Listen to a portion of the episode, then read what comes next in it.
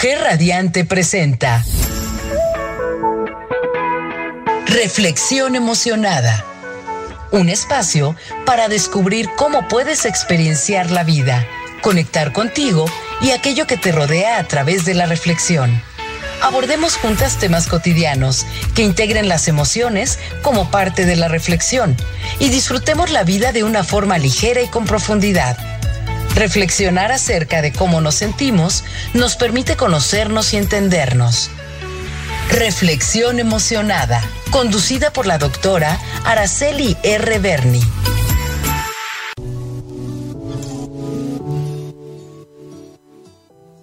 Muy buen día, muy buenos días, gente radiante que me acompaña en este ya lunes 8 de mayo. Soy Araceli R. Berni y te saludo contenta y sobre todo agradecida por regalarme, por convidarme tu amable escucha en esta nueva emisión de tu programa Reflexión Emocionada. Celebro que comencemos esta nueva semana en la que pasado mañana tendremos uno de los festejos más grandes que hay en México. Celebraremos a nuestra mamá y en ese sentido es que pues el programa de hoy se intitula Homenaje a la maternidad, tratando de, brindar un, un, brevísimo, pequeñísimo, pero muy emotivo y sentido homenaje a este ser emblemático que nos acompaña desde el instante en que se gesta el milagro de la vida en su cuerpo, en su corazón. Y sí, de este milagro que es la maternidad, ocuparemos nuestra reflexión el día de hoy. No me dejarás mentir, pero yo tengo la impresión de que no hay día más celebrado en nuestro país, en nuestro México, que el 10 de mayo. Y yo creo que es mucho decir, porque si algo caracteriza al mexicano, es esta capacidad tremenda que tiene para festejar y celebrar. Y es el 10 de mayo, según mi experiencia personal, este día supera con mucho a fechas como el 12 de diciembre o quizás el 15 de septiembre, incluso al 24 o al 31 de diciembre. Pero claramente se trata de apreciaciones muy subjetivas, las mías. ¿Tú qué impresiones tienes al respecto? ¿Coincidimos un poco quizás? Pues vamos a revisar entonces un poco de los orígenes de esta gran celebración en que se brinda un homenaje a la maternidad. Estuve buscando algunas informaciones y resulta que las primeras celebraciones del Día de la Madre de que se tiene noticia se remontan a la Grecia antigua, en donde se dice se le rendían honores a Rea. En la mitología griega, los titanes eran una raza de poderosas deidades que gobernaron antes de Zeus. Al menos el gobierno de Crono se sitúa durante la legendaria Edad de Oro. El nombre colectivo de los titanes, titánides, perdona, o titanes femeninos, no fue muy usado en los textos griegos y en todo caso aparece en fuentes tardías. Los titanes apenas son mencionados de manera individual más allá de Crono, Océano o Jápeto.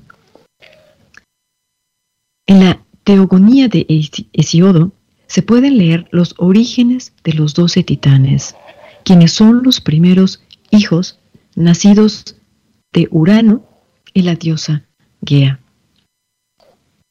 Se puede leer que tras el nacimiento de los titanes, Gea alumbraría de Urano a los cíclopes, estos gigantes que solo tenían un ojo en el centro de la frente, y después dio vida a los hecatónquiros, que son unos monstruos con 100 brazos y 50 cabezas.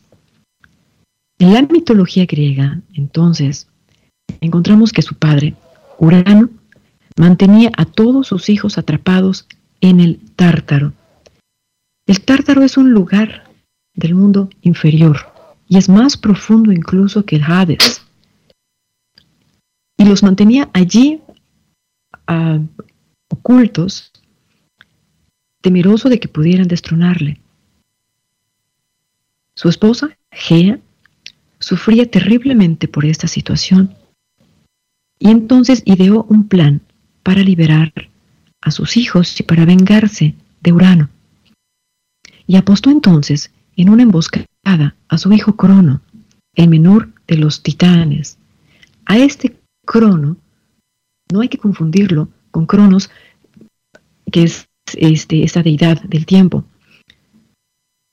Ah, este otro Crono es el patrón de la cosecha, el principal y en algunos mitos el más joven de la primera generación de titanes. Descendientes todos divinos de la diosa Gea, que está equiparada a la idea de la tierra, y Urano, que representaba al cielo. Crono entonces derroca a su padre Urano y es entonces que gobierna durante toda la edad morada, dorada de, eh, de la mitología. Crono y Rea engendraron una nueva generación de dioses, pero Crono, temiendo a su vez que algún día sus hijos lo derrocasen, como él lo había hecho con Urano, se los tragaba enteros en cuanto nacían. Al estar en contra de esta situación, su compañera, su esposa Rea, logró esconder a su sexto y último hijo, al dios Zeus, que todos conocemos, entregándole en su lugar a Crono una roca envuelta en pañales, que él tragó confiado, pensando que se trataba de este otro bebé. Al instante, Zeus lo al instante, Zeus fue recogido, fue salvado por su abuela, Gea, la madre de Crono y esposa de Urano que, vimos anteriormente, para criarlo en Creta. Mucho más tarde, Crono fue entonces, eh, pues sí, derrocado, fue, eh, sí, derrocado por su propio hijo Zeus y entonces él lo mandó al Tártaro, a este, este lugar profundo en la tierra. La titánide Rea es decir, la, la madre de Zeus, era hija de Urano y de Gea entonces, y hermana y esposa de Cronos, y madre de Estia, Demeter, era Hades, Poseidón y Zeus, estaba fuertemente asociada a Cibeles. A esta figura de Cibeles, tanto que en obras de arte solía ser representada en un carro tirado por dos leones y en la práctica eran consideradas la misma divinidad.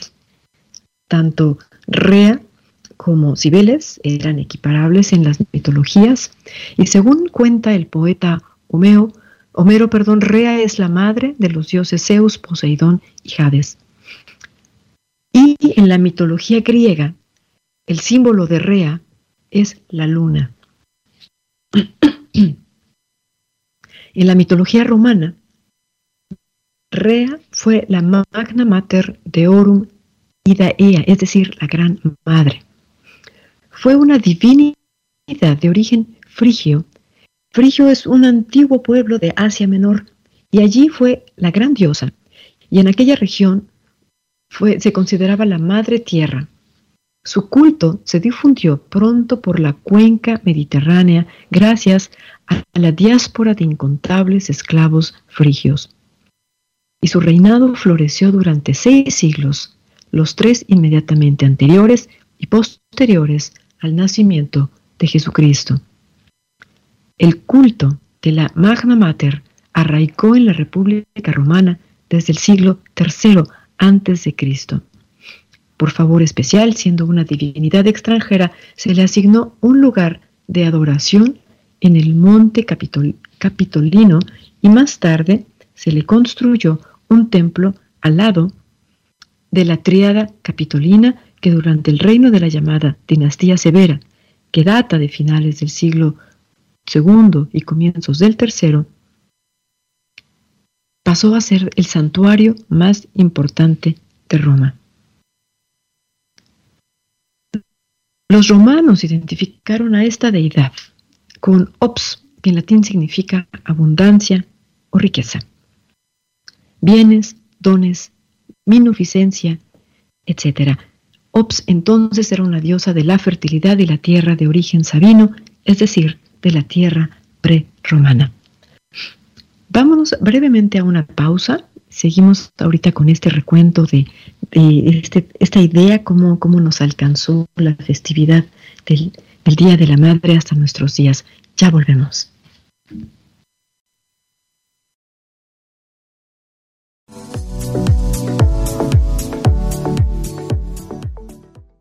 Continuamos con más de Reflexión Emocionada, conducido por la doctora Araceli R. Berni.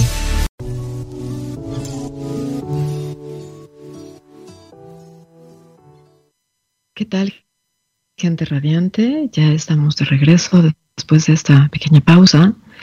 Eh, y sí llama la atención que, que también en la pausa hicimos mención a, a, esa figura tan, tan bonita, tan emblemática, tan tierna, que es la, la mamá. Y, y, bueno, sí, este, este mes, o por lo menos en esta, en esta ocasión, en, en tu programa Reflexión Emocionada, estamos tratando de, de brindar un homenaje a esta figura, eh, quizás eh, de una forma no tan convencional, Vamos a ver cómo nos va con esta reflexión. Continuamos entonces.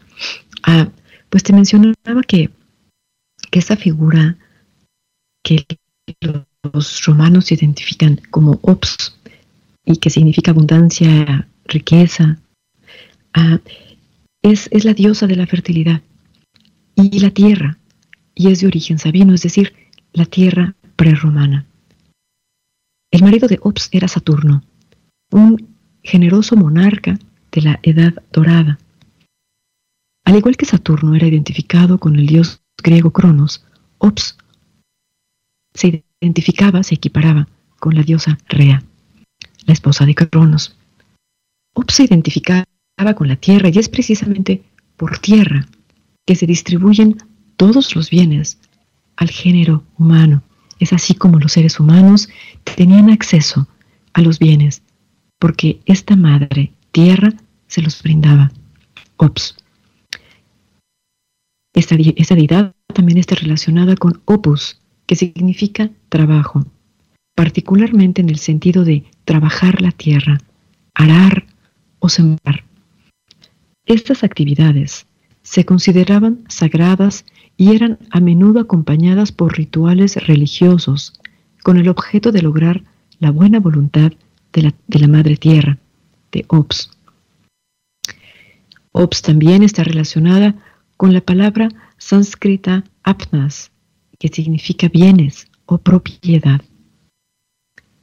El culto a Ops fue míticamente establecido por el rey Tito Tasio de los Sabinos, y así fue como Ops pronto se convirtió en la patrona de las riquezas, de la abundancia y de la prosperidad tanto a nivel personal como nacional en aquellas culturas.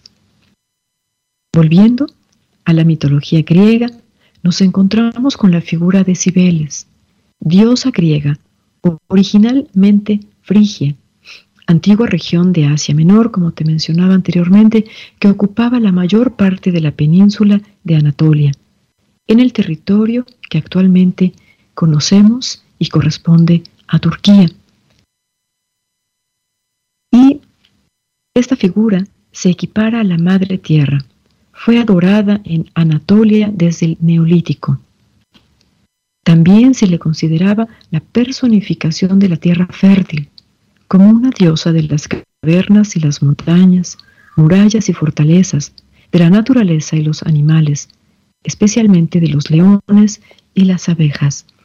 Y llama la atención como ya en estas culturas tan antiguas las abejas tenían este lugar preponderantemente valioso.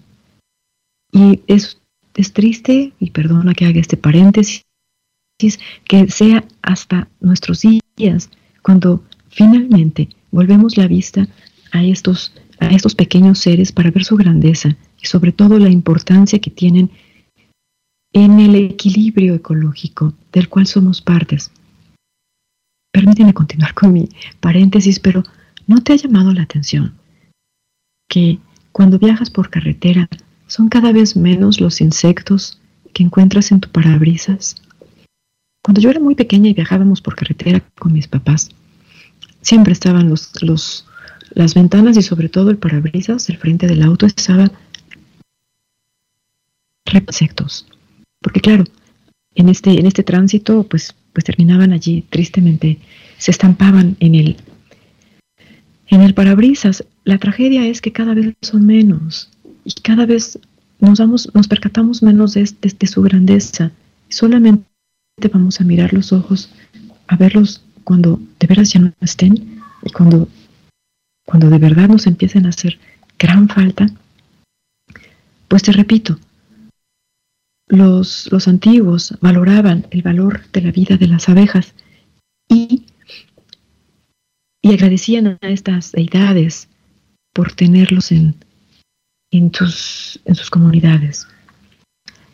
En la mitología griega, dado que su figura ya estaba representada por otras divinidades, esta diosa tuvo que ser readaptada para integrarse en los mitos ya existentes, hasta el punto de que muchos autores la consideraban el mismo personaje que Rea, la madre de los dioses, la madre de Zeus.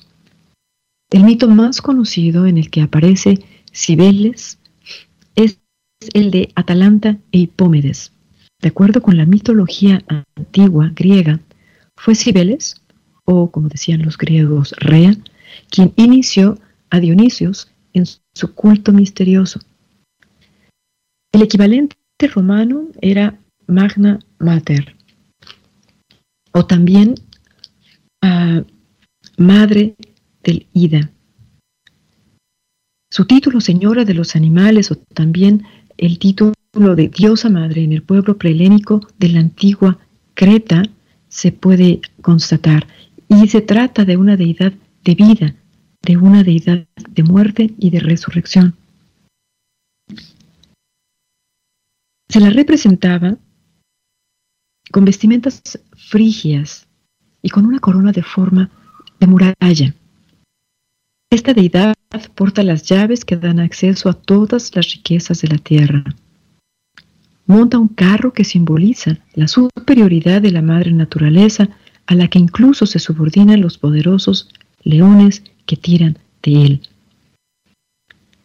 Vamos brevemente a una pausa y continuamos con esta, esta interesante figura, Cibeles, que además podemos de pronto contextualizar eh, en un rincón o en una plaza en nuestro querido México. Eh, te recuerdo que puedes escribirnos, encontrarnos a través de nuestras redes sociales. Ojalá tengas oportunidad de, de contactarnos. También hay un número WhatsApp al cual puedes escribirme. Es el 777-610-0035. Y sí, sería muy valioso conocer tus experiencias en torno a, esta figura de, la maternidad. Y, bueno, vamos a la pausa y ya regreso.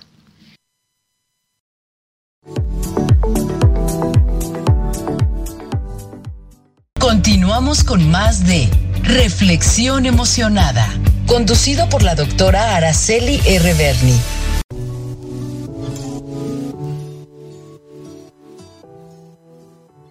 ¿Qué tal, gente radiante que me acompaña? Aquí continuamos con, tu reflexión emocionada.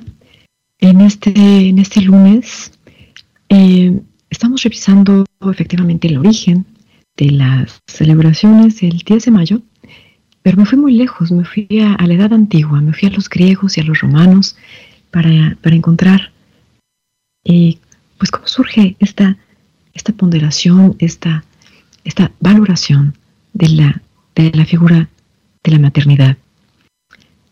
hay una leyenda relatada por el poeta romano Ovidio que en sus metamorfosis refiere que Hipómenes y Atalanta compitieron en una carrera de velocidad. La astucia de Hipómenes, inspirado por la diosa del amor, pues el premio era obtener la mano de Atalanta, hizo caer al suelo unas manzanas de oro que distrajeron la atención de Atalanta y, la, la, la distrajeron de la carrera y de entonces terminó perdiendo la carrera. El mito concluye con la unión impía de los amantes dentro de un recinto sagrado dedicado a la diosa Cibeles.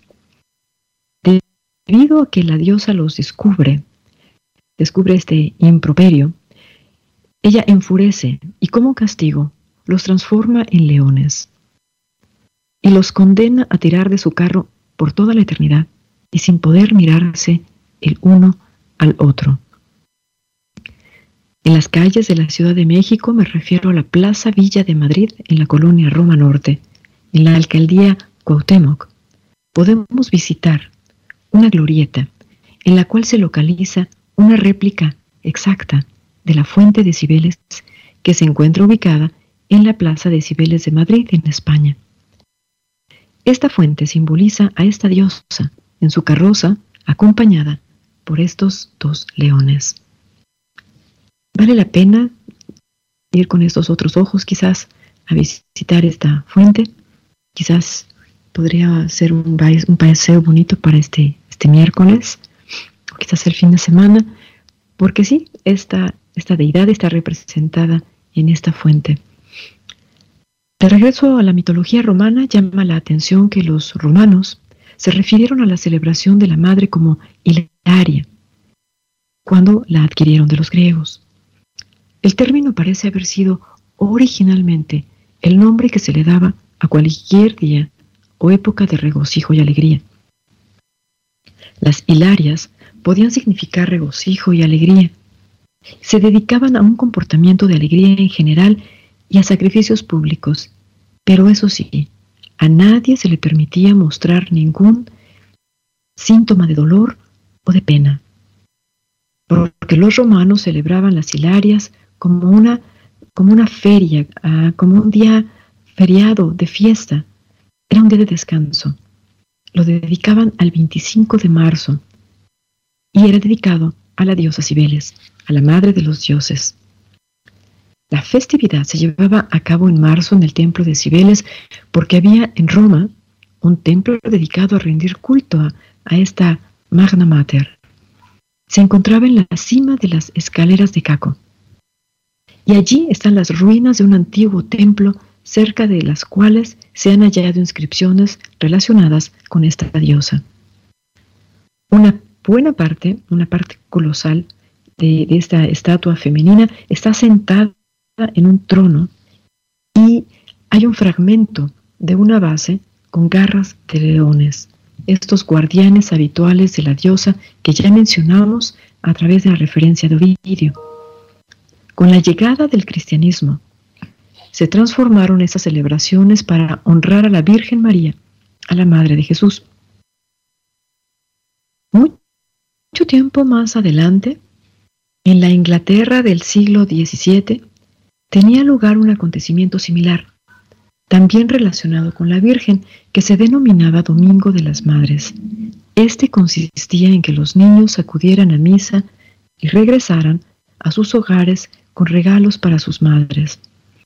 Como muchas personas trabajaban para gente rica y no tenían la oportunidad de estar en sus casas, entonces se decidió que ese domingo se tomaba como día libre para que pudieran visitar a sus progenitoras.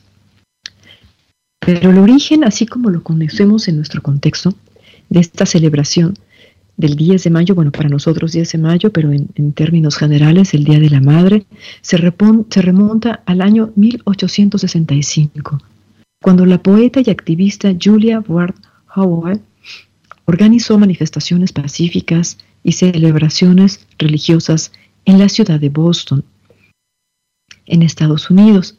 Allí participaron madres de familia que vieron, eh, perdón, que fueron víctimas de la guerra de secesión.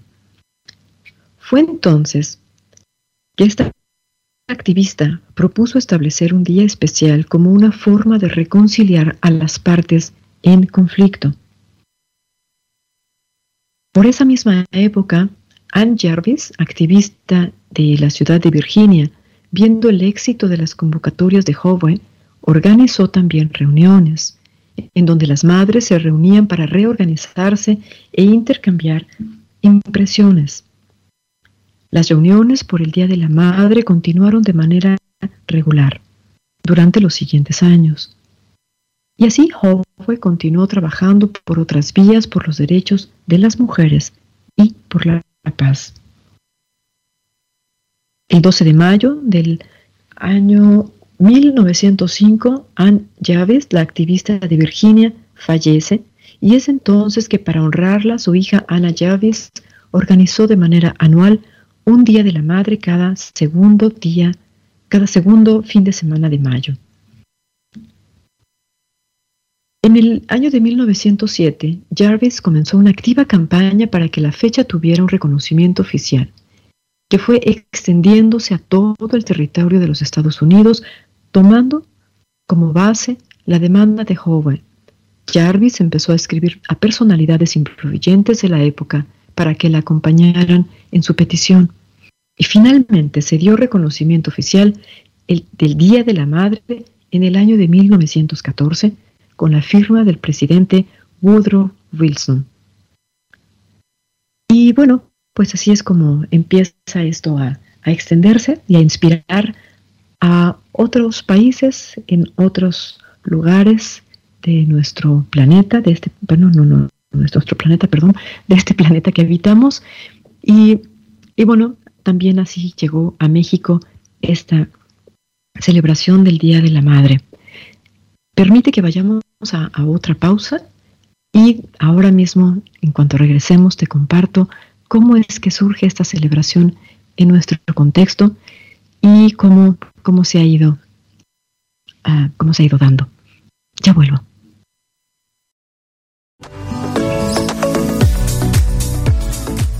Continuamos con más de Reflexión Emocionada, conducido por la doctora Araceli R. Berni.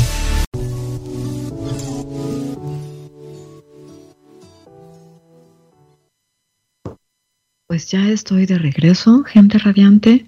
Gracias por continuar acompañándome en esta, en esta transmisión de tu programa Reflexión Emocionada.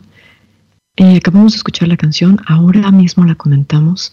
Permite, por favor, que, que concluya con esta, uh, este recuento de, cómo, o, con esta idea de cómo llegó eh, la celebración del Día de la Madre a a nuestro contexto. en nuestro caso, eh, llegó en 1922 gracias a una iniciativa del entonces secretario de Educación Pública, José Vasconcelos, y también por el periodista y fundador del periódico Excelsior, Rafael Aldocín. El, el día 13 de abril del año de 1922, Alducín a través de una publicación en este medio informativo, difunde la importancia que tenía la celebración del Día de la Madre. De acuerdo con un documento publicado por la Secretaría de Desarrollo Urbano y Vivienda de la Ciudad de México, el diario Excelsior publica el siguiente comunicado. Dice, Excelsior pretende que el 10 de mayo de todos los años sea consagrado por los hijos a enaltecer en ida o en, en vida o en memoria a quienes les dieron el ser. Termina la cita. La propuesta se había originado por el secretario de Educación de la Presidencia, el intelectual mencionado Vasconcelos, y más tarde fue apoyada igualmente por el episcopado y por miembros de la Cruz Roja de México. El día se ubicó en mayo siguiendo la tradición del mes de la Virgen María y posteriormente, en el año 1923, el Papa Pío Décimo primero dio su respaldo a la idea de Rafael Alducín, popularizando la fecha con aún más fuerza desde ese momento. El 10 de mayo del año 1949, por la notoriedad del día y su significado, se logró la propuesta de erigir un gran monumento en honor a las madres, la cual está ubicada en el Jardín del Arte en la Ciudad de México, en nuestra capital. Celebro la propuesta y la acogida tan entusiasta que ha tenido en nuestro país esta decisión y propuesta tan valiosa que ha devenido en la institución de este día para la celebración de la maternidad en nuestro país. Y bueno, este recuento espero que haya fungido un poco como, como homenaje a, esta celebración, a esta celebración que tiene, tiene muchas aristas. la canción que, que, escuchamos denota efectivamente el carácter ah, complejo de este tema de la maternidad. La canción Hijo de la Luna fue compuesta en el año 1986 por José María Cano para el grupo español Mecano. Su letra puede resultar polémica, precisamente porque el texto evidencia, de una forma extraña pero no inverosímil, el amor que la luna espera. Y la luna, ¿te acuerdas?, estaba representada con los griegos por esta deidad, que es la vida, que es la madre. Es decir, el amor de una madre que es capaz de renunciar a sí misma, al amor, al gran amor que siente por un gitano, para no perder a su hijo y que éste termine siendo el hijo de la luna. Y pues no, no renuncia a su amor, pero sí a su primogénito. Según la canción, trata la trágica historia de esta mujer gitana quien se enamora de un gitano perteneciente a la etnia Calé. Ellos no podían casarse debido a que las leyes de cada pueblo gitano solo permitían el matrimonio entre personas de la misma tribu. La gitana, en su tristeza, reza e invoca el favor de la luna, pidiéndole que le llegue que le llegue su amor, que le, que le, que le llegue, que llegue, que pueda ser su esposo, pues. La luna, en su fase de luna llena, le habla y le propone un trato. Podrá casarse con él por el amor que ella sentía a cambio de entregarle a su primer hijo como una ofrenda o como un sacrificio, claramente. Aunque la luna durante el trato con la gitana la está poniendo a prueba, pues razona que si es capaz de renunciar a su propio hijo, en realidad será capaz, perdón, será incapaz de amarlo. Los dos gitanos se casan y fruto de ese matrimonio nace el niño. Sus padres se quedan sorprendidos porque el niño no nace con los mismos rasgos raciales de sus padres sino que es albino. Según la letra de la canción, el niño nació blanco como el lomo de un armiño y con los ojos grises en vez de aceituna, niño albino de luna. A pesar de que sus padres eran de tez morena y de ojos oscuros, el gitano, padre del niño, no acepta que es su hijo. Niega la paternidad y encara a su esposa acusándola de haberle sido infiel con un payo, es decir, con un nojitano, tras lo cual la apuñala y la deja morir. Posteriormente toma al niño entre sus brazos y lo lleva al monte donde lo abandona para que también muera. Sin embargo, en ese momento, la luna, esta deidad que representa a la madre, se lleva al niño y la canción termina diciendo, y las noches que haya luna llena, será porque el niño está de buenas y si el niño llora menguará la luna para hacerle una cuna. Ah, bueno, el texto normalmente lo revisamos en su totalidad. Si me lo permites, eh, vamos a, referirlo porque es un tema, insisto, es polémico. Ah, no, no es, no es cosa nimia lo que acabamos de escuchar. Dice tonto el que no entienda. Cuenta una leyenda que una, gran, una hembra gitana conjuró a la luna hasta el amanecer. Llorando pedía al llegar el día de esposar un calé, tendrás a tu hombre piel morena, desde el cielo habló la luna llena, pero a cambio quiero el hijo primero que le engendres a él, que quien su hijo inmola para no estar sola, poco le iba a querer. Luna quieres ser madre y no encuentras querer que te haga mujer. Dime, luna de plata, ¿qué pretendes hacer con un niño de piel, hijo de la luna? De padre que anhela nació un niño blanco como el lomo de un armiño, con los ojos grises en vez de aceituna, niño albino de luna. Maldita su estampa, este niño es de un payo, y yo no me lo callo. Luna, quieres ser madre y no encuentras querer que te haga mujer, dime luna de plata, ¿qué pretendes hacer con un niño de piel, hijo de la luna? Gitano, al creerse deshonrado, se fue a su mujer cuchillo en mano. ¿De quién es el hijo? Me has engañado, fijo, y de muerte la hirió. Luego se hizo al monte con el niño en brazos y allí le abandonó. Luna, quieres ser madre, no encuentras querer que te haga mujer. Dime, luna de plata, ¿qué pretendes hacer con un niño de piel? Hijo de la luna, y las noches en que haya luna llena será porque el niño esté de buenas, y si el niño llora, menguará la luna para hacerle una cuna. Bueno, ah, pues en realidad creo que esta, esta idea es bastante fuerte. Ah, quizás son otros tiempos, pero en su momento, y así lo ejemplifica esta controversial canción de los años 80, el amor de una madre era concebido, y nunca antes, mejor dicho, como la total incondicionalidad. En el cine, la película El Día de las Madres, protagonizada por Sara García, por ejemplo, presenta el prototipo de una madre mexicana, abnegada y sufriente, que debe renunciar a todo, pero sobre todo a ser mujer, para únicamente convertirse en madre. No podemos dejar de integrar a nuestra reflexión los electrodomésticos que una madre recibe en su día, según para subrayar quién es la jefa del hogar, más ser quien limpie, quien limpie y quien ah, arregle los, pisos no puede representar ninguna jefatura.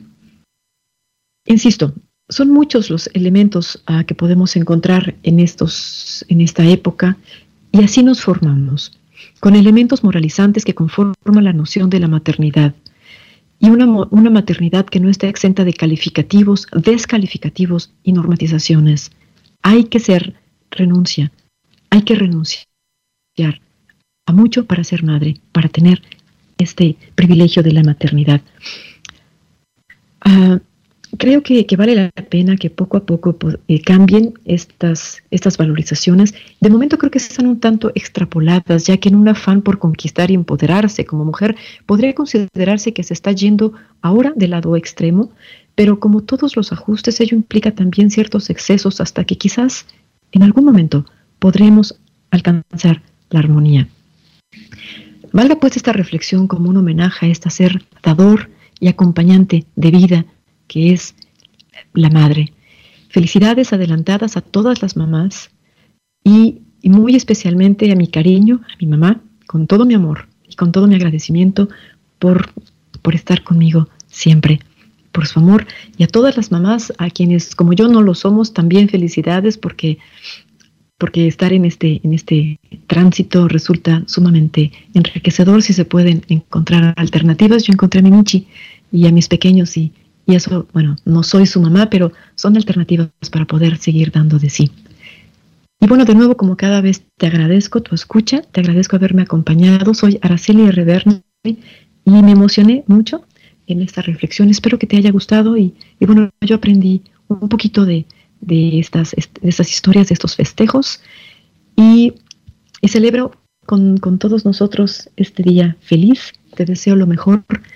Eh, a ti madre, a ti padre, a ti hermano, a ti hermanos, amigos, a quienes tienen esta, esta figura tan maravillosa que celebrar, disfrútenla, disfrutémosla eh, desde la perspectiva que se pueda y pues demos gracias a la vida. Felicidades mamá y no te olvides, nos escuchamos la próxima semana y considera emocionarte con lo que sea que decidas hacer. Gracias, hasta pronto. Chao, chao.